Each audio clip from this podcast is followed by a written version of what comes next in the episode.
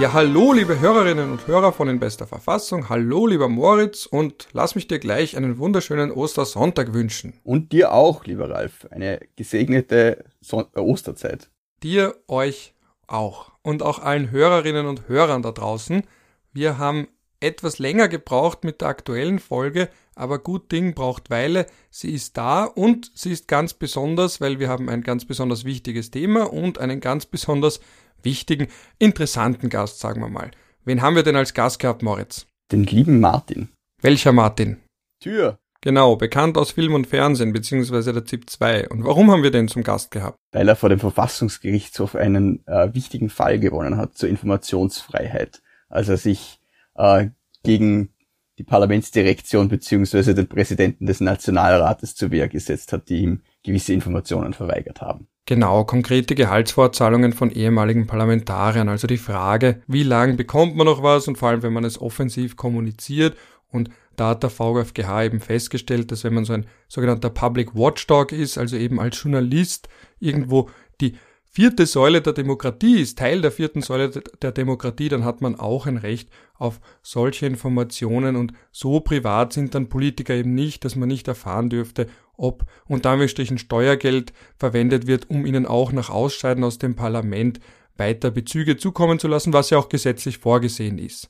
Und in dem Zusammenhang auch interessant, weil jetzt vor kurzem ja diese Chats öffentlich wurden, Stichwort ÖBAG, Stichwort ÖBAG-Bestellung des, Allgemein, äh, des allgemein alleinigen Geschäftsführers, wo ja auch darüber gesprochen wurde. Also es war, glaube ich, so ein Pro und Contra, wenn ich mich richtig erinnere, in der kleinen Zeitung, wo Andreas Kohl gesagt hat, dass das Recht auf Privatsphäre ja für alle gelten solle und damit eben auch für Herrn äh, Schmidt oder eben auch alle anderen Beteiligten bei den Chats, wohingegen man dem entgegensetzen kann, dass ja gerade solche Chats nicht rein privat sind. Da gibt's auch Judikatur vom Europäischen Gerichtshof für Menschenrechte, dass eben Politiker und auch andere Akteure, die eben im staatlichen Bereich tätig sind, wenn es mit der Politik, mit dem staatlichen Bereich zu tun hat, nicht in ihrer Privatsphäre geschützt sind. Das heißt, diese alte Frage, wie weit geht das Recht auf Privatsphäre versus öffentliches Interesse an gewissen Kommunikationen, an gewissen Austauschen von Nachrichten, wenn eben der Vorwurf im Raum steht, dass da was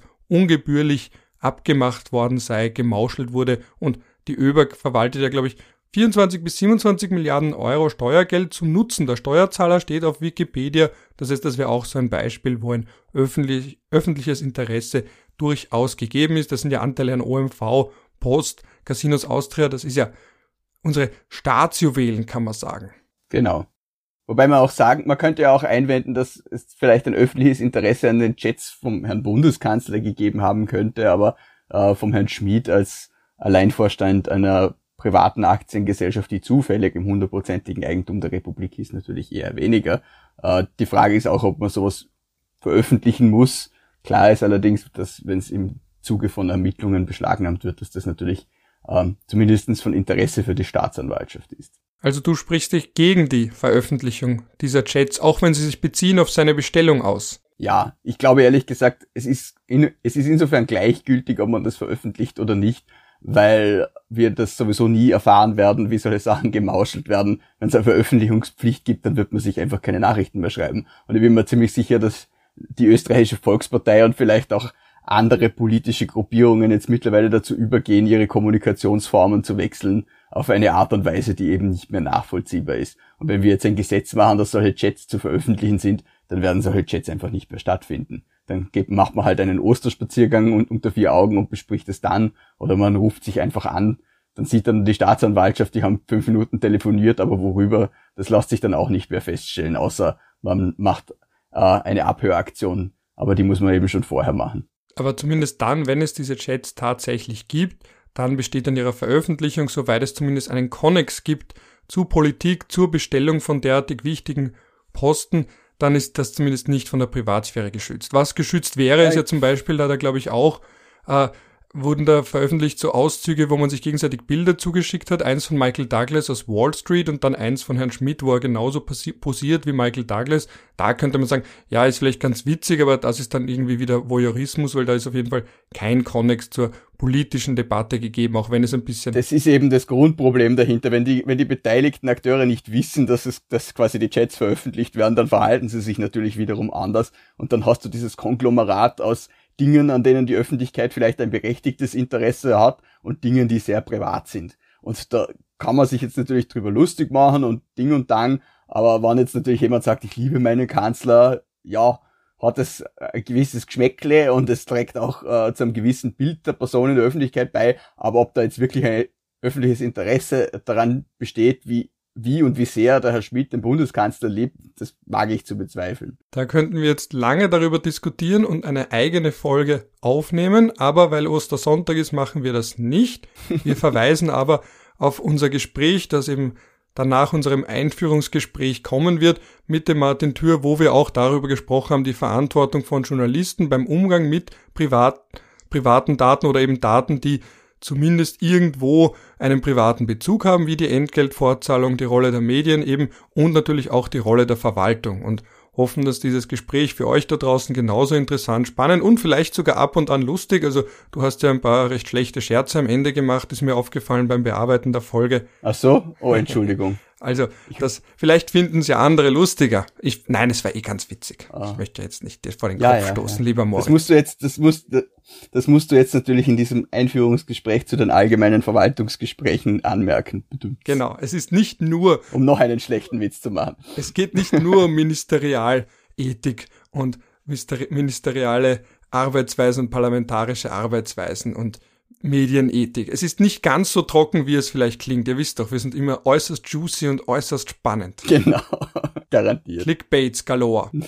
Gut. In diesem Sinne, noch einmal frohe Ostern. Frohe Ostern und Ton ab. Hier ist euer Osterei. Lieber Martin, lieber Moritz, schön, dass ihr auch da seid, um ein bisschen zu sprechen über aktuelle VfGH-Rechtsprechung beziehungsweise einen ganz konkreten Fall, nämlich die Beschwerdesache des, und das sind jetzt ganz viele Sternchen, beim zweiten Namen, beim Nachnamen sind vier Sternchen, vertreten durch die Korn-Rechtsanwälte OG und was sehen wir da ganz am Anfang? Der Beschwerdeführer ist durch das angefochtene Erkenntnis im verfassungsgesetzlich gewährleisteten Recht auf Meinungsäußerungsfreiheit verletzt worden.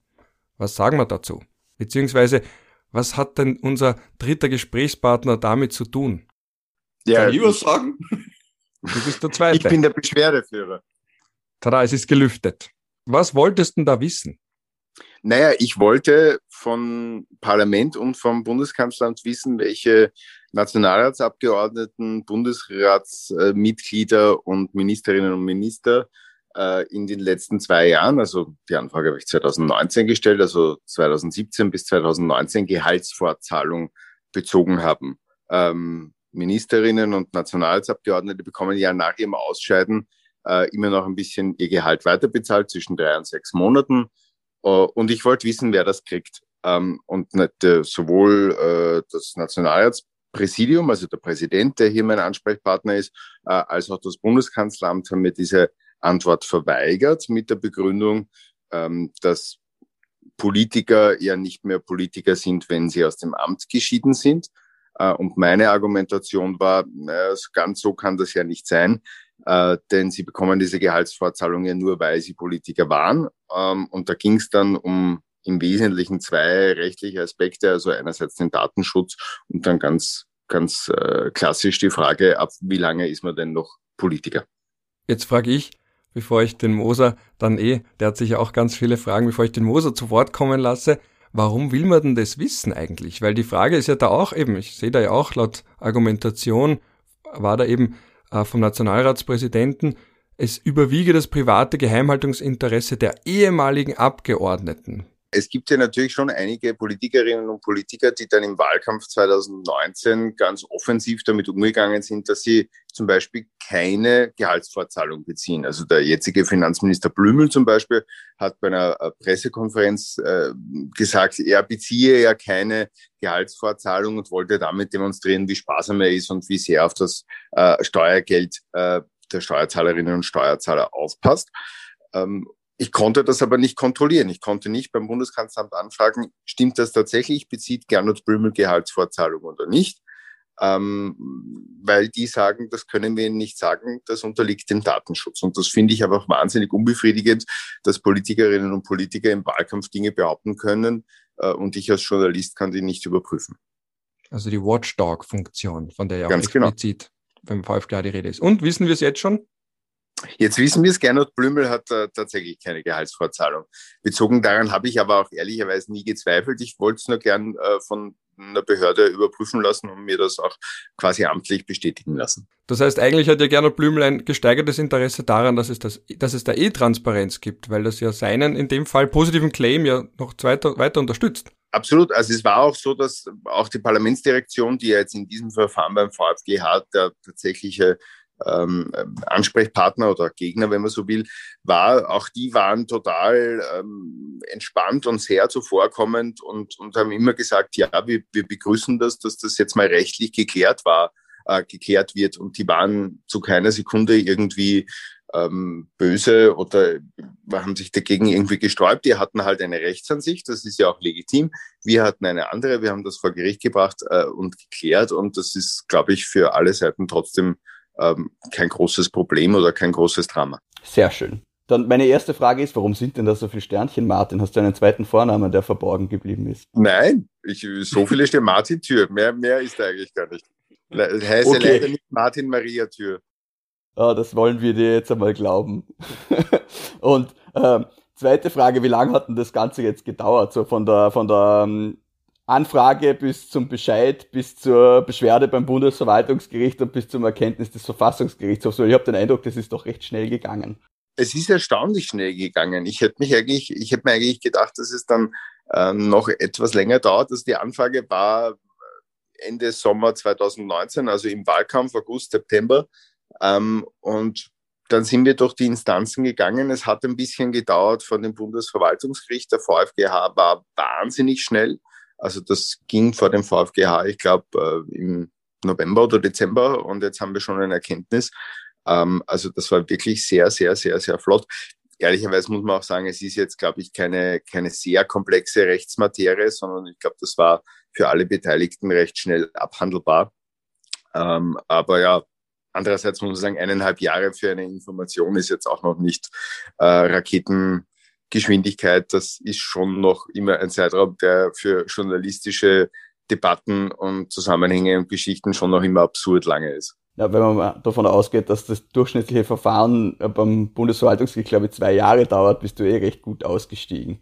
Glaubst du, dass es vielleicht auch damit zu tun hat, dass du einen, wie soll ich sagen, nicht ganz unprominenten Namen hast und sie deshalb vielleicht ein bisschen schneller entschieden haben? Oder kannst du, meine Erfahrung nach dauern die Verfahren nämlich auch bei der Auskunftspflicht normalerweise etwas länger das kann ich so nicht sagen. Also ich habe ja äh, noch zwei Verfahren beim, beim, bei den Bundesverwaltungsgerichten hängen zu den Corona-Hilfen und auch da war man sehr flott. Das würde jetzt, wenn du sagst, äh, dass das nur so ist, weil ich einen prominenten Namen habe, würde das natürlich auch äh, dem nicht entgegensprechen. Das wollte, ich nicht, das wollte ich nicht sagen, ich wollte es nur insinuieren.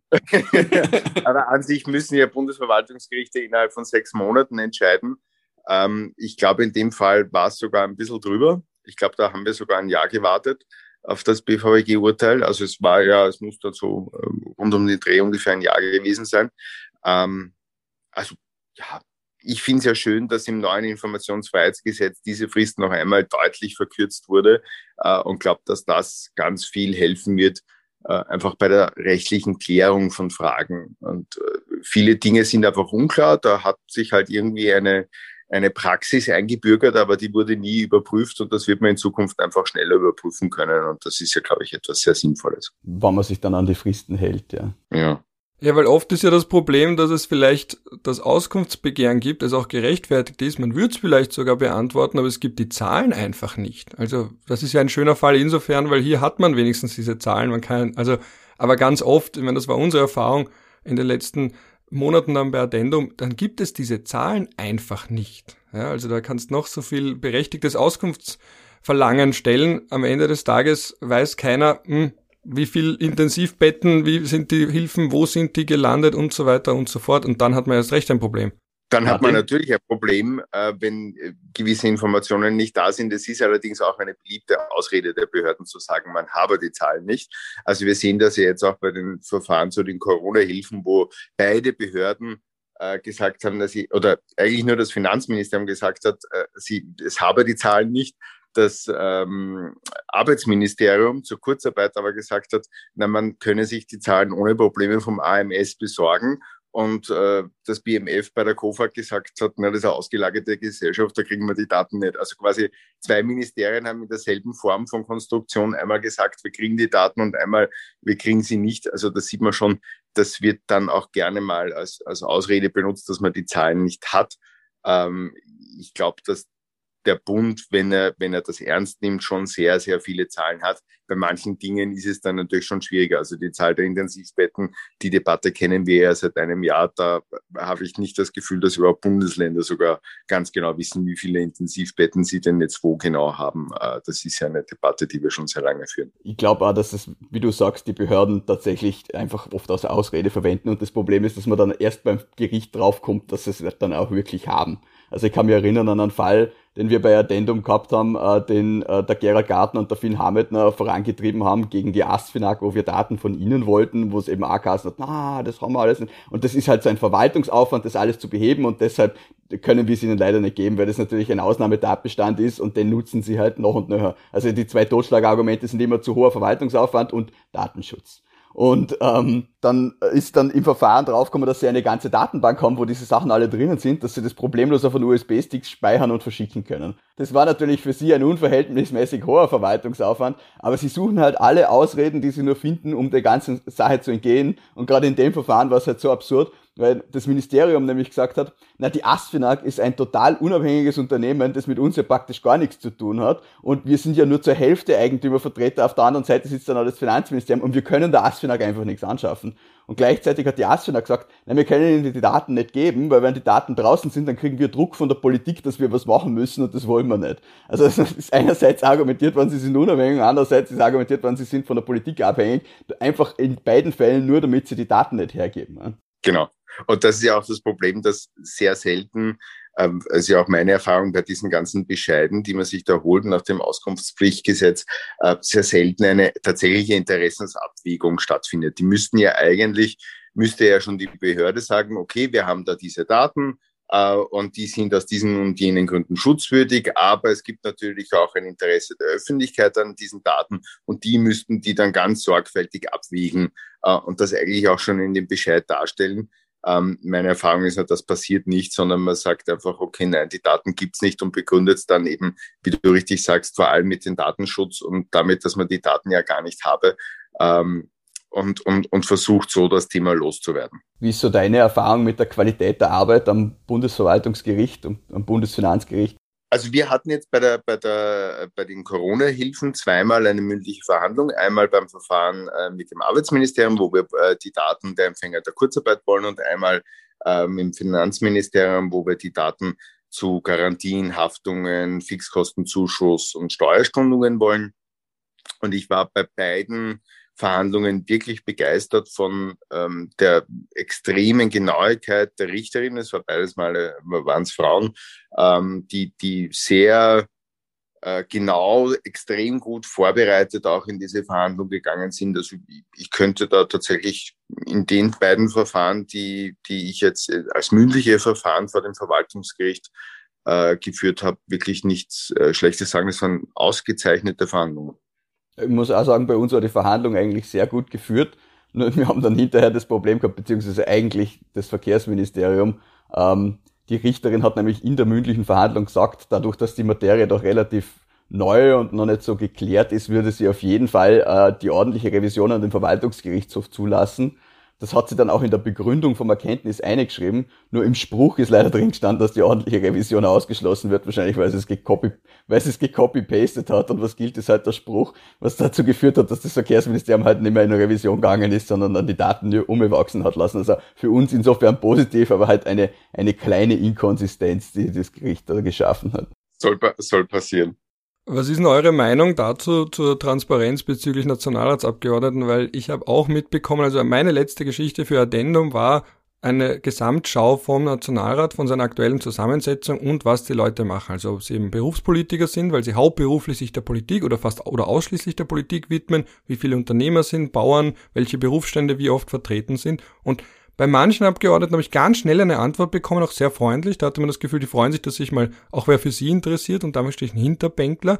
Bei anderen hatte ich ein bisschen das Gefühl, die hatten das Gefühl, da wird über sie geschnüffelt und sie haben eh schon, also ein Abgeordneter, ich nenne ihn jetzt nicht, der hat gesagt, ich habe sowieso schon alles bekannt gegeben, was wollen sie noch wissen, ist alles auf der Parlaments-Homepage und da sehe ich jetzt auch im Erkenntnis, da steht ja so schön drin, es gibt keinen Zweifel daran, dass an der Tätigkeit von Nationalratsabgeordneten und damit auch an der Kenntnis ihrer Bezüge ein gewichtiges Interesse der Öffentlichkeit besteht. Und jetzt ist da meine Frage, kann das aber auch irgendwo die Transparenz insofern einen Effekt haben, dass vielleicht viele sagen, ich tue mir das nicht an, das wäre oft ein Gegenargument, auch allgemein der Politik, dass viele sagen, das tut sich dann keiner mehr an in der Politik und dann wird man durchleuchtet und unproblematische Sachen werden dann doch problematisiert Seht ihr das auch so oder ist das nur vorgeschoben? Also mein, mein Gedanke dazu wäre, dass es natürlich dann die Aufgabe ist äh, von Medien, die diesen, diesen Diskurs ja vor allem dann herstellen, äh, mit diesen Dingen dann auch sorgsam umzugehen. Also bleiben wir gleich bei dem Fall der, der Gehaltsvorzahlung.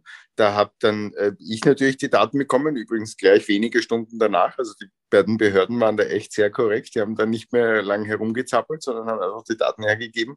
Äh, und auch Österreich. Äh, also die Zeitung hat dann gleich um die Daten angefragt und die gebracht.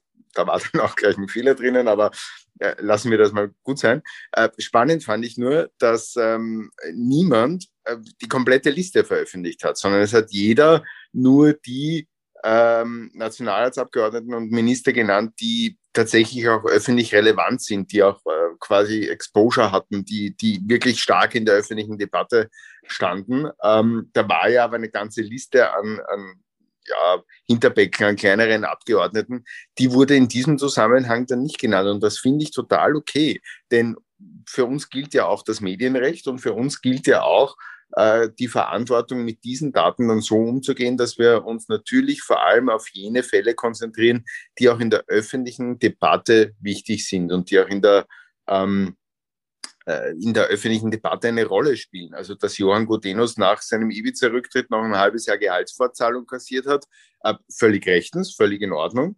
Ähm, aber das ist etwas, das die Öffentlichkeit wissen kann und wissen soll, äh, welche, welcher Hinterbänkler der ÖVP 2017 äh, noch drei Monate ähm, äh, Gehaltsvorzahlung kassiert hat, kann man schon mal auch begründen, aber da würde ich jetzt nicht primär sagen, da muss man gleich die ganze Liste veröffentlichen. Und da glaube ich, haben auch die Medien eine Verantwortung, diese Diskussion ehrlich zu führen und nicht aus jedem jede Nebenbeschäftigung zum Beispiel eines Nationalratsabgeordneten gleich einen Skandal zu machen. Das ist ja völlig richtig und gut, wenn die das machen. Wenn es dann aber Interessenskonflikte gibt, äh, dann ist es sehr wohl relevant, das zu wissen. Wenn jemand blicken wir nach Deutschland, äh, nebenbei einen schwunghaften Maskenhandel mit dem Gesundheitsministerium aufzieht, dann werden sich daraus einige Fragen ergeben. Und da braucht es da auch Transparenz, äh, welche Beschäftigungen der hat. und das ist, finde ich, etwas, wäre etwas sehr Gutes. Ja, obwohl Ö24 hat er, glaube ich, gleich eine Schlagzeile gemacht, mit wie viel Millionen die Politiker noch kassierten, also so eine Gesamtsumme ja gemacht. Und da sind wir wieder bei dem Thema, ah, Politik, also zwischen pauschalen Politiker-Bashing auf der einen Seite und falscher Zurückhaltung auf der anderen Seite. Ich habe nur genau gedacht, ah, das ist jetzt wieder dieses klassische, ja, schaut, wie viele kassiert haben, ja, aber das ist wahrscheinlich Boulevard immanent. Ja, das wird, dem wird man nicht entgehen können. Ich glaube, die Liste der Abgeordneten, die Ihnen jetzt noch auf der Tasche liegen, wird man halt in Zukunft dann standardisiert sehen. Die Frage ist halt dann auch, ob es irgendwen interessiert, wann das der Herr aus dem Regionalwahlkreis äh, XY ist. Aber natürlich sollte man es eher nicht machen. Ich bin da auf der Seite von, von, äh, von Martin. Medienethisch würde ich das genauso sehen. Ähm, was ich noch interessant finde, ist halt einfach, dass das Parlament sich halt schon recht oft aus der Affäre zieht, was so Informationen betrifft, weil sie halt sagen, sie sind ein Organ der Gesetzgebung und kein Organ der Vollziehung und deshalb äh, geben sie das nicht weiter. In dem Fall ist es ihnen halt nicht geglückt, weil halt auch das Bundeskanzleramt diese Daten hat und im Endeffekt hätte man es auch von denen holen können. Ähm, äh, ich, ich habe mal den Fall gehabt, also ich glaube, ich habe dann keine Anfrage gestellt, aber es gibt eine Kommission nach äh, Artikel 59b des Bundesverfassungsgesetzes, die ähm, zur, äh, ähm, zur Schlichtung von Konflikten zwischen Dienstgebern und Abgeordneten, die im öffentlichen Dienst sind, äh, äh, eingerichtet wurde. Also sprich, wenn der Dienstgeber sagt, na, ihr hakelt für zu wenig, was natürlich nie vorkommt. Ähm, Und die, diese Kommission erlässt einen jährlichen Bericht, in dem drinnen steht, äh, wel, äh, wie viele Abgeordnete öffentlich Bedienstete sind und in welchem Ausmaß. Und früher ist dann da drinnen gestanden, welche Abgeordneten in welchem Ausmaß ähm, noch sich weiterzahlen lassen, keine Ahnung, als Polizisten im Innendienst oder was auch immer. Und das gibt's jetzt nicht mehr. Das hat man irgendwann aufgehört, die, die, die sind dann irgendwann anonymisiert worden, auf wessen, auf wessen Druck hin auch immer. Das wäre jetzt was, was man sich vielleicht auch holen könnte, aber da würde wahrscheinlich dann das Argument kommen, na, äh, Auskunftspflicht betrifft uns als Organ der Gesetzgebung nicht. Und das ist halt, finde ich, finde ich, schwierig und da wird da das neue Informationsfreiheitsgesetz dran nicht viel ändern. Was ich positiv sehe, ist, dass man sich dann von der Gerichtsverwaltung dann irgendwann einfach alle Fälle holen kann, weil die ja nicht alles ins Ries einpflegen. Das finde ich jetzt etwas, was ich schön finden würde als Projekt. Aber beim Parlament wird man sich wahrscheinlich noch länger die Zähne ausbeißen, sie zumindest in, in meiner laienhaften Meinung so. Ja, weiß ich gar nicht, weil gerade im neuen Informationsfreiheitsgesetz ist der, der Begriff der, der auskunftspflichtigen Stelle ja schon sehr weit ähm, gefasst. Ich würde da jetzt nicht so tagsfrei sagen, dass das ich, Parlament. Ich wollte, mal, ich wollte mal irgendwas haben, ich weiß schon gar nicht mehr was, und dann haben sie eben gesagt, na, diese Information liegt dem Präsidenten des Nationalrates eben nicht in, in seiner Eigenschaft als äh, oberstes Organ der Vollziehung, sondern eben als Präsident des Nationalrates vor, und deshalb geben sie es nicht weiter. Äh, kann sein, dass es jetzt weiter gefasst ist. Ich habe mir reingeschaut und mir gedacht, na, das ist nicht drinnen, aber das werden, das werden uns die berufenen Stellen hoffentlich noch rechtzeitig erklären, beziehungsweise dann spätestens die Judikatur. Aber es wäre halt etwas, was ich mir wünschen würde, weil es halt ein bisschen, ja, nur weil es jetzt eine andere Staatsfunktion ist, da zum sagen, na, das geht euch nichts an. Ich meine, ich verstehe schon bis zu einem gewissen Grad, dass man halt einfach sagt, so für vorbereitende Behandlungen und Beratungshandlungen, wo sich jetzt einige aufgeregt haben, so, ähm, das kann ja nicht sein, dass jetzt quasi Beratungen von Ministern geheim sind. Und denke ich mir, naja, ehrlich, man muss der Politik schon irgendwo einen Spielraum geben, wo sie miteinander reden können, ohne dass ein Mikrofon dabei ist. Ähm, aber man muss halt auch die Grenzen ziehen, wo es dann ein öffentliches Interesse gibt. Und ich meine, ich finde es halt super, wie es in den USA gemacht wird, dass dann halt so Sachen wie SMS und sowas auch ganz natürlich archiviert wird, was bei uns halt einfach alles vernichtet wird oder man trägt es halt als Druckerplatte zum Schreddern. Das finde ich ja tatsächlich äh, eine ganz wichtige Debatte. Ich finde es ja durchaus legitim, dass man jetzt nicht alles gleich in der Sekunde öffentlich macht. Ich glaube aber schon allein aus zeithistorischen Gründen wäre es wahnsinnig wertvoll, zum Beispiel das Handling der, der, der Regierung in Corona-Fragen von mir aus 20, 25, 30 Jahre lang zu sperren, aber dann im Staatsarchiv auch nachforschen zu können. Ich glaube, dass das tatsächlich etwas ist, äh, wo auch dann irgendwie Generationen danach noch etwas davon haben, wie man irgendwie ähm, jetzt äh, Krisen gehandhabt hat. Und man sieht das ja bei vielen anderen Regierungen, wie die dann mit, mit Krisen umgegangen sind. Da, da kam dann noch sehr, sehr viel ähm, Spannendes und Interessantes auch Jahrzehnte später an die Öffentlichkeit. Äh, und das finde ich sehr schade, dass in Österreich dieses Archivgesetz mittlerweile so ausgehöhlt wurde, äh, dass de facto ja nichts im Staatsarchiv ist. Ähm, ich habe mir mal den Spaß gemacht, bin ins Staatsarchiv gegangen und habe mir so die, die letzten verfügbaren äh, Aktenordner ähm, aus dem Ministerrat und den Bundesregierungen geholt und da ist ja da ist ja quasi nichts drinnen, was irgendwie spannend war. Also das sind ein paar, paar Unterhaltungen und Briefe vom Sinowatz zur, zur Weinaffäre drinnen, aber das war's. Und sogar das nimmt jetzt schon ab, oder? Die, Ministerrats, äh, die Ministerräte sind ja früher protokolliert worden, jetzt gibt's ja kein Wortprotokoll mehr, es gibt ja nur noch eine Punktuation und das war's dann auch, es geht nichts mehr ins Archiv, was das ist. Also das, das finde ich schon eine Katastrophe. Das ist fast so ein Verlust wie die ganzen Ministerratsprotokolle, die beim Justizpalast brandverbrannt sind. Und dann gleichzeitig wird das Archivgesetz auch dort, wo es noch was vorschreiben würde, einfach nicht angewandt. Das wird da ignoriert. Und die aktenmäßige Verwaltung, wo die hingekommen ist, hat man ja jetzt in der Corona-Krise wieder gesehen, wo der Verfassungsgerichtshof festgestellt hat, dass bei den Verordnungen, wenn man in den Akt eine schaut, einfach ein paar Entwürfe drin sind und sonst nichts. Und das ist ihnen jetzt zum ersten Mal ist ihnen das jetzt auch am Schädel gefallen. Aber ich finde es halt unabhängig jetzt von der rechtlichen Komponente einfach auch ein Kulturverlust, dass man solche Dinge nicht mehr dokumentiert. Spannend übrigens auch, da sind sich alle Parteien recht einig. Also es hat dann auch irgendwie, egal wer, wer gerade im Kanzleramt war oder wer gerade in der Regierung war, äh, ein besonderes äh, Interesse an der Archivierung der eigenen äh, Daten und, und, der eigenen Regierungstätigkeit hatte offenbar kaum, kaum eine Regierung bisher. Jedes Schrifterl ist ein Gifterl. Ja, und ich finde es auch schade, wenn ich jetzt Blick auf die Europäische Union zum Beispiel den Blick dorthin werfe, da hat man ja ganz andere Transparenzregeln, auch was jetzt betrifft, zum Beispiel Treffen. Also wen trifft man wann? Ja, also dass das ja auch protokolliert ist und dass da sieht man dann, okay, es wurde vielleicht mit irgendeinem Pharmavertreter gesprochen, ja schön und gut, aber es geht ja auch nicht darum, dass man da gleich alles Mögliche hineininterpretiert.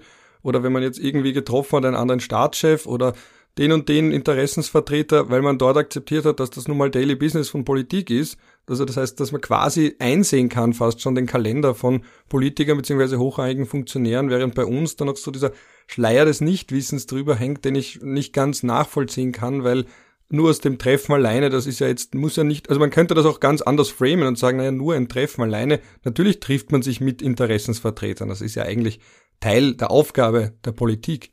Und warum wir dann nicht wissen, wer wen wann wo trifft, so gar nicht wissen oft, außer es wird entsprechend medial gezielt verbreitet, weil man sich schmücken will, ist ja auch sowas, wenn man jetzt über die Grenze hinausschaut, ein Missstand. Genauso in den USA, da hat man ja auch viel mehr, gerade die USA, wo man gern auch basht, haben auch viel mehr Transparenz, was zum Beispiel auch Treffen angeht und Kalender von Politikern. Das Ganze hat halt einen Schutzfaktor für einen Politiker bis zum gewissen Grad, weil er sich ja quasi beweisen kann, wo er gewesen ist und wo nicht, wenn man ihm irgendwas vorwirft. Andere können das ja dann oft auch nicht. Und andererseits denke ich mal, es, ist, es gibt ein öffentliches Interesse daran, sowas zu diskutieren. In der Schweiz ist äh, ein, ein Bundesanwalt zurückgetreten, weil er sich mit einem äh, Beschuldigten getroffen hat in, in Fällen und das ist dann irgendwie nach außen gekommen und er hat sich dann an ein Eintreffen nicht mehr erinnern können. Das war halt nicht dokumentiert. Und andererseits denke ich mal, es hat auch das Parlament ein Recht daran, gewisse Dinge zu überprüfen zu können und das kann es nicht, wenn es nicht dokumentiert worden ist. Ähm, wenn wir jetzt auf mein, äh, mein Lieblingsland nach Österreich zurückkommen, auf Liechtenstein, wo sie ähm, vor ein, zwei Jahren äh, die Außenministerin abgesägt haben, weil sie einfach horrende äh, Spesenausgaben hatte und das war auch alles dokumentiert. Nur die gute Frau Außenministerin hat dann glaubt, es ist eine gute Idee, wenn ihr Generalsekretär hergeht, diese äh, Ausgaben schwärzt von der geschwärzten Zettel eine Kopie macht, das Original vernichtet und nur die Kopie dem Kontrollausschuss des Landtages überreicht. Das war dann quasi ihr Todesurteil, ganz einfach, weil sie zur Transparenz nicht bereit war. Vielleicht hätte sie es ja sogar überlebt, wenn sie es gemacht hätte, ja? aber sie hat halt einfach versucht, diese Dinge ähm, verschwinden zu lassen und das ist die findet halt auch nicht statt, wenn es gar nicht erst dokumentiert wird, weil man bei uns sagt, naja, wer braucht denn sowas? Ne? Aber ich glaube, dass es tatsächlich auch so ein Stück weit eine Entwicklung ist und ein Prozess, wo auch äh, Journalistinnen und Journalisten eine Verantwortung haben. Also wenn ich mir äh, überlege, wie viele Kolleginnen und Kollegen mir in den letzten Tagen und Wochen geschrieben haben, aha, was machst du da und irgendwie, wie geht das denn und, und, und wie aufwendig ist das denn und so. Ähm, ich glaube, dass es bei vielen gar nicht so präsent war, welche, welche Rechte auch äh, die Öffentlichkeit hat und, und gerade Journalistinnen und Journalisten haben ja da äh, noch ähm, ein ganz kleines Stückchen mehr Rechte als normale Bürger, auch solche Informationen zu bekommen und da auch den Rechtsweg äh, einzuschlagen. Ähm, und ich glaube, da ist das einfach schon sehr wichtig. Das Ganze dann im Zusammenhang mit diesem äh, neuen Gesetz kann schon dazu führen, dass in den nächsten Jahren da schon ein, ein, ein Stück weit, ein Stück weit, wir alle kennen Österreich und lieben Österreich in seiner ähm, ja manchmal sehr schrulligen Art, aber so ein kleines Stück weit Transparenz, glaube ich, wird da schon stärker kommen, einfach weil es eine Kulturfrage ist und so, so eine Kultur kann sich über die Jahre auch ein Stück weit ändern. Und es ist ja jetzt schon deutlich besser, als es äh, noch vor 20, 30 Jahren war. Das sehe ich genauso. Man wird einfach sehr viele Verfahren führen müssen, die alle dasselbe Ergebnis haben, um einfach die Verwaltung in dem Punkt zu zermürben. Weil sie wollen einfach nicht. Äh, es ist, die Rechtsgrundlage ist da, es gibt die Judikatur dazu, sie wollen einfach nicht. Und deshalb kann man ja dankbar sein, dass jetzt der VfGH diese äh, Watchdog-Judikatur des EGMR, die ja eigentlich schon anwendbar wäre, auf uns noch einmal übernommen hat und noch einmal äh, davon gesprochen hat, einfach nur damit dann vielleicht auch die unteren Gerichte und die unteren Behörden, wenn sie es beim VfGH lesen, dann im Endeffekt auch wirklich glauben, dass es so ist und nicht nur, weil das irgendein komischer Gerichtshof da irgendwo in der Europäischen Union hätte fast gesagt, da hätten sie mich gesteinigt, nein, beim Europäischen Gerichtshof für Menschenrechte äh, äh, gemacht hat. Genau, genau. Und man darf auch nicht unterschätzen, wie groß die Bestemmkräfte in der Verwaltung selbst sind. Oft sind Politikerinnen und Politiker da viel entspannter und sagen, ja, dann, dann gehen wir die Information halt raus äh, weil die das eh gewohnt sind im täglichen politischen Business. Aber die Verwaltung von sich aus sagt schon sehr oft einfach mal Nein. Äh, und dieses einfach mal Nein sagen, das glaube ich, wird in Zukunft immer schwieriger werden. Sie müssen einfach viel genauer überprüfen, äh, wo hier die schutzwürdigen Interessen, Interessen sind und wo nicht. Ähm, und das, glaube ich, ist der, der, die, die große Veränderung, die da in den nächsten Jahren äh, auf die Verwaltung zukommt. Ich verstehe die Verwaltung ja bis zum gewissen Grund, weil ich ja selber schon dort war und es gibt halt einfach eine gewisse Angstkultur dort. Die Leute fürchten sich unglaublich davor, für etwas Verantwortung zu tragen, weil sie dann dafür verantwortlich gemacht werden. Und das wollen sie nicht. Weil man versteht das halt nicht so gut, wenn man nicht weiß, wie die Strukturen drinnen sind und man dann jemandem wirklich ein Star am Schädel fällt oder seine Karriere ruiniert wird, weil er irgendeine Information rausgeben hat, die er nicht hätte rausgeben sollen. Deshalb blocken sie einfach als erstes einmal ab und das ist ja nicht nur bei der Informationsfreiheit so, das ist bei vielen anderen Dingen auch so. Womit man der Verwaltung sicher einen Gefallen getan hätte, wäre es, einen Informationsfreiheitsbeauftragten zu machen, der einfach ihnen sagt, ja, ich sag, gebt's das aus. Weil was die Verwaltung will, ist jemanden, an dem sie sich abputzen kann und wo sie sagen kann, der hat mir das gesagt. Das ist immer so. In diesem hierarchischen System wollen sie am besten eine Weisung vom Minister oder sie machen gar nichts. Und wenn der Minister halt nicht immer Zeit hat, jede Anf äh, Auskunftspflicht äh, durch Weisung zu erledigen, halt, wäre es halt gescheit, irgendeine überministerielle Stelle zu errichten, die halt das macht. Also man geht eher einen richtigen Weg, indem man bei der Datenschutzbehörde da dieses Kompetenz äh, Zentrum jetzt bildet da für, für ähm, die Beratung der Ministerien und der Behörden in diesem Punkt, wo sie sich dann vielleicht auch, wie sie drauf berufen können. Die Frage ist dann, ob das dann denen reichen wird. Aber wie du sagst, Martin, es ist halt einfach äh, eine Mentalitätssache, die sich ändern muss. Und das ist ein Prozess, also man darf, glaube ich, auch nicht übersehen, wie, wie, wie, wie sehr am Anfang wir da sind. Und das wird halt einfach noch viele, viele äh, Jahre brauchen und auch viele Gerichtsprozesse. Und schauen wir in andere Länder, wo es zwar diese Transparenz, über die wir gesprochen haben, bei Politikern teilweise gibt. Also ich weiß beim amerikanischen Präsidenten zu jedem Zeitpunkt, wen er trifft. Und dennoch muss die Associated Press regelmäßig äh, vor Gericht um Feueranfragen, also Freedom of Information Act, wie das dort heißt, äh, Feueranfragen äh, durchzufechten. Also das ist ja etwas völlig Normales. Äh, und das, das dauert und das muss man halt immer wieder ein Stück weit äh, einfach Gerichten vorlegen und sagen, okay, wir glauben, die Verwaltung sagt da äh, ungerechtfertigterweise, das sei geheim, wir glauben, das ist öffentlich.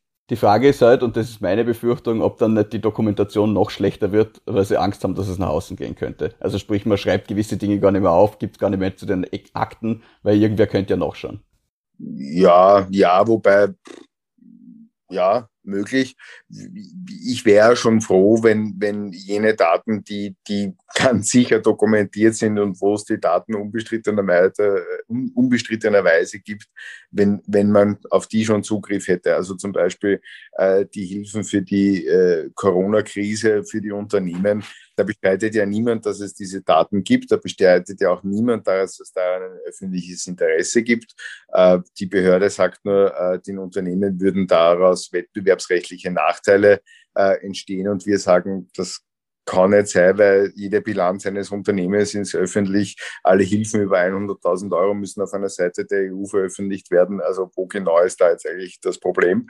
Ähm, also ja, ich glaube schon, dass es vielleicht auch ein Szenario gibt, wo immer weniger dokumentiert wird, aber mein Gefühl ist, es wird so wahnsinnig, wahnsinnig viel dokumentiert und es ist so ein ganz, ganz kleiner Prozentpunkt davon überhaupt nur irgendwie politisch relevant, sondern noch viel kleinerer äh, wird zurzeit öffentlich gemacht, dass da noch sehr, sehr viel Material ist, das ich gerne lesen würde. Ralf, sag du auch mal wieder was.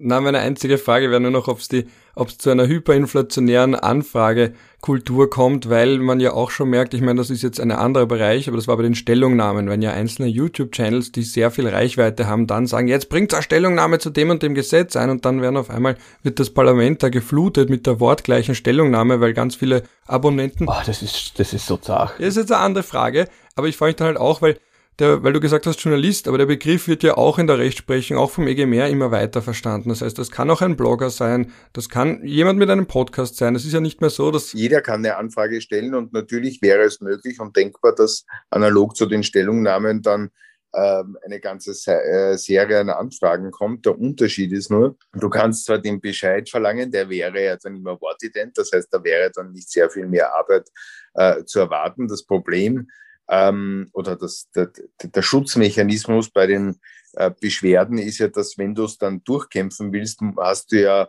äh, ist es wahnsinnig aufwendig zeitlich, da irgendwie auch ähm, Bescheidbeschwerden etc. zu schreiben und es ist kostenpflichtig. Also du zahlst für eine Bescheidbeschwerde bei, vor dem BVWG 30 Euro, das ist schon mal eine Hürde. Das ist, glaube ich, auch eine ganz gute Hürde, weil das ist so, dass sich jeder leisten kann gleichzeitig, äh, aber auch etwas, was du jetzt nicht leichtfertig irgendwie mal so schnell ausgibst. Und es ist wahnsinnig, wahnsinnig, wahnsinnig zeitintensiv.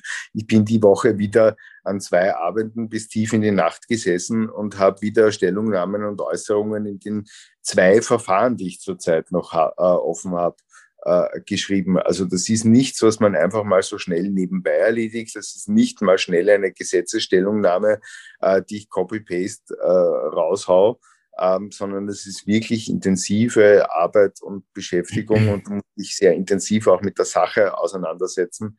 Ähm, deswegen wäre da meine Befürchtung weniger groß. Ja, ich glaube auch, dass das ein Ressourcenproblem beim Journalismus auch grundsätzlich ist, weil man halt einfach die Leute nicht hat, beziehungsweise brauchst du halt jemanden, der ähm, die Persistenz hat, das auch durchzufechten, beziehungsweise der so eine jetzt erst recht Mentalität hat, wie wir vielleicht. Ja, und ohne Rechtsabteilung des ORF, die mich da wahnsinnig unterstützt, hätte ich da keine Chance. Also das ist, äh, es ist ja nicht, du schreibst ja nicht ja. mal schnell einen Text in der Und dann stoßt man halt.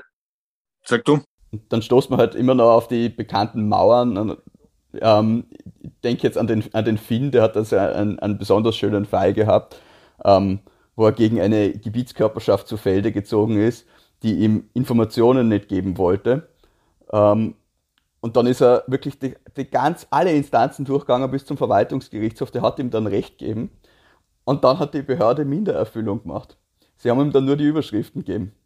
Dann hat er wieder zum Landesverwaltungsgericht in dem Fall gehen müssen, dann wieder zum Verwaltungsgericht. Und das, ich weiß nicht, wie viele Jahre im Endeffekt ihm das gekostet hat. Einfach nur, weil so, und das ist halt auch das Problem es gibt im Endeffekt keine dienstrechtlichen Konsequenzen. Ich meine, da muss man eh vorsichtig sein. Man kann jetzt nicht jedem eine Disziplinarstrafe draufhauen, weil er mal eine Beschwerde verloren hat. Aber das ist ja eigentlich dann schon Obstruktion. Und da versuchen sie halt einfach wirklich äh, auf rechtswidrige Art und Weise und der Ausschöpfung äh, ähm, ihrer Möglichkeiten die Informationen herzugeben, weil das ist eigentlich die Technik, ähm, äh, Erwin Bröll beim Semmering Basistunnel, oder? Ich erlasse jeden Tag eine neue Verordnung mit einem anderen Beistrichfehler und dann äh, schicke ich es wieder zum Verwaltungsgerichtshof, weil ich will einfach diesen Tunnel nicht haben. Und genauso haben die das gemacht, so, wir, haben, wir schicken ihm diesmal das und das nächste Mal was anderes und so. Da müsste man ja eigentlich mit der Kavallerie einreiten bei denen und sich die Akten außerholen, aber das geht halt auch wieder nicht. Ne?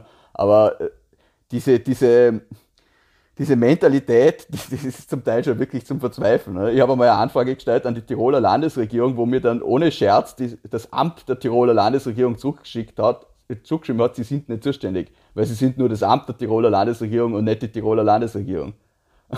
Da kann auch dann jedes Ministerium sagen, wir sind nur der Hilfsapparat des Ministers und haben eigentlich mit dem Minister nichts zu tun. Aber die Kreativität hat keine Grenzen, was das betrifft. Und wo ich auch ein bisschen Angst habe, was jetzt das neue Informationsfreiheitsgesetz betrifft, ist, dass die Behörden dann halt einfach da wieder neue Kraft daraus schöpfen und die bisherige Judikatur, die es ja schon gibt, äh, ähm, einfach über Bord werfen und sagen, na, das ist jetzt ein völlig neues Gesetz, das hat jetzt überhaupt nichts mit dem zu tun und wir suchen uns jetzt tausend neue Gründe, warum wir es ihnen nicht geben und dann einfach wieder dieses Sitzfleisch entwickeln, das äh, zehnmal zu den Höchstgerichten zu tragen, bevor man irgendwas hergibt. Ja, ein Problem ist ja auch, auch im neuen Informationsfreiheitsgesetz gibt es ja keine äh, Sanktionsmechanismen. Also du hast das vorher schon angesprochen, wenn sich eine Behörde einfach weigert, äh, die Daten rauszugeben, wie das die Stadt Wien beim Markus Hammetner gemacht hat, ähm, ja, dann Pech gehabt. Also das, da gibt es dann auch keinen Mechanismus, der dann irgendwie sagt, dann passiert irgendwas, sondern dann tut es einfach nicht. Und das ist dann schon schwierig äh, wenn, wenn man diesen ganzen Prozess dann irgendwie jahrelang durchfechtet und dann macht es die Behörde einfach trotzdem nicht schwierig. Die leben halt mit der Rechtswidrigkeit offensichtlich ganz gut. Ne? Jetzt müsst ihr kurz sagen, wer der Markus Hammetner ist, wenn wir ihn schon erwähnen. Jetzt müsst ihr kurz den Hörern auch erläutern. Sensationeller Datenjournalist und, und der Journalist in Österreich, der sich sicherlich am meisten mit dem Thema Amtsgeheimnis auseinandergesetzt hat und einige sehr, sehr wegweisende Entscheidungen äh, zum Thema Eurofighter erkämpft hat und äh, sicherlich der äh, Mensch in Österreich, der sich mit dem Thema äh, am aller, allermeisten auseinandergesetzt hat ein Unsung Hero. Und man kennt ihn auch als Finn. Das ist, glaube ich, sein Hackername, wenn ich, das, wenn ich das richtig sage. Ein, ein guter Mensch. Man, man, bräuchte, man bräuchte durchaus mehr von ihm. Ja, ja Datenquerulanten wahrscheinlich, ja. Dass man ein bisschen was Datenquerulant, ja, das sagen wahrscheinlich, das sagen wahrscheinlich die Behörden, die haben wahrscheinlich schon so äh, äh, Dartscheiben mit seinem Gesicht drauf, wo, äh, die, aber äh, wir mögen ihn sehr gern. Wir wollen ja einfach nur Informationen, ja. Gut, ja, dann würde ich sagen, alle Fragen geklärt, so ein bisschen was. VfGH, wenn schon mal jemand da seinen Namen in die Annalen der VfGH-Rechtsprechung eintragen kann, sogar mit namentlicher Nennung, dann ist das natürlich ein Anlass, das ein bisschen auch breit zu treten. Vielleicht landest du irgendwann noch in einer Fußnote von einem Lehrbuch, kleine Randnotiz. Ich habe im Lehrbuch des Verfassungsgerichtshofspräsidenten geschaut, der das meiner Meinung nach beste Buch zur EGMR, äh, zur EMRK geschrieben hat und da sieht man natürlich, na, nun, na, da schaut man nach, was da schon mal fabriziert worden ist und dann, wie der Martin ja auch gesagt hat, das ist ja nicht hochkomplex. Da kann man dann auch das Programm B abspulen und sagen, gut, die Textbausteine beziehungsweise auf dieses Urteil wird verwiesen, auf diese Wortformel wird verwiesen, die wird eingebaut. Also vielleicht gibt es aber dennoch irgendwann einmal, und ja, und auch der österreichische Verfassungsgerichtshof hat in dem Fall M.T. Journalist beim O. Sternchen Sternchen auch erkämpft, dass es eben nicht nur die Meinungsäußerungsfreiheit nicht nur bedeutet, dass man sagen kann, was man will, sondern dass man auch ein bisschen Information vom Staat bekommt, gerade wenn man eben ein, ein öffentlicher Wachhund ist, ein Watchdog, ein schönes Wort, das ja auch wirklich explizit Eingang gefunden hat ins Erkenntnis. Das wäre es dann von meiner Seite. Ich danke, dass du da warst, Martin. Danke auch. Immer wieder gerne. Wenn du das nächste Mal beim Verfassungsgerichtshof bist, laden wir dich gern wieder. Vielleicht kriegst du im Sitzungssaal schon so einen Platz, also äh, wo dann steht Gäste und daneben steht Tür. Den eigenen Sitz mit einer Plakette, ja. So der Gerichtskiewitz. Ja. Dann danke ich, dass ihr beide Zeit gefunden habt. Ich hoffe, ihr hattet auch so viel Spaß und habt auch so viel gelernt wie ich. Ja, das hatten wir. Danke. Und Bussi Baba aus Feldkirch. Und ein Ciao aus Wien. Ciao.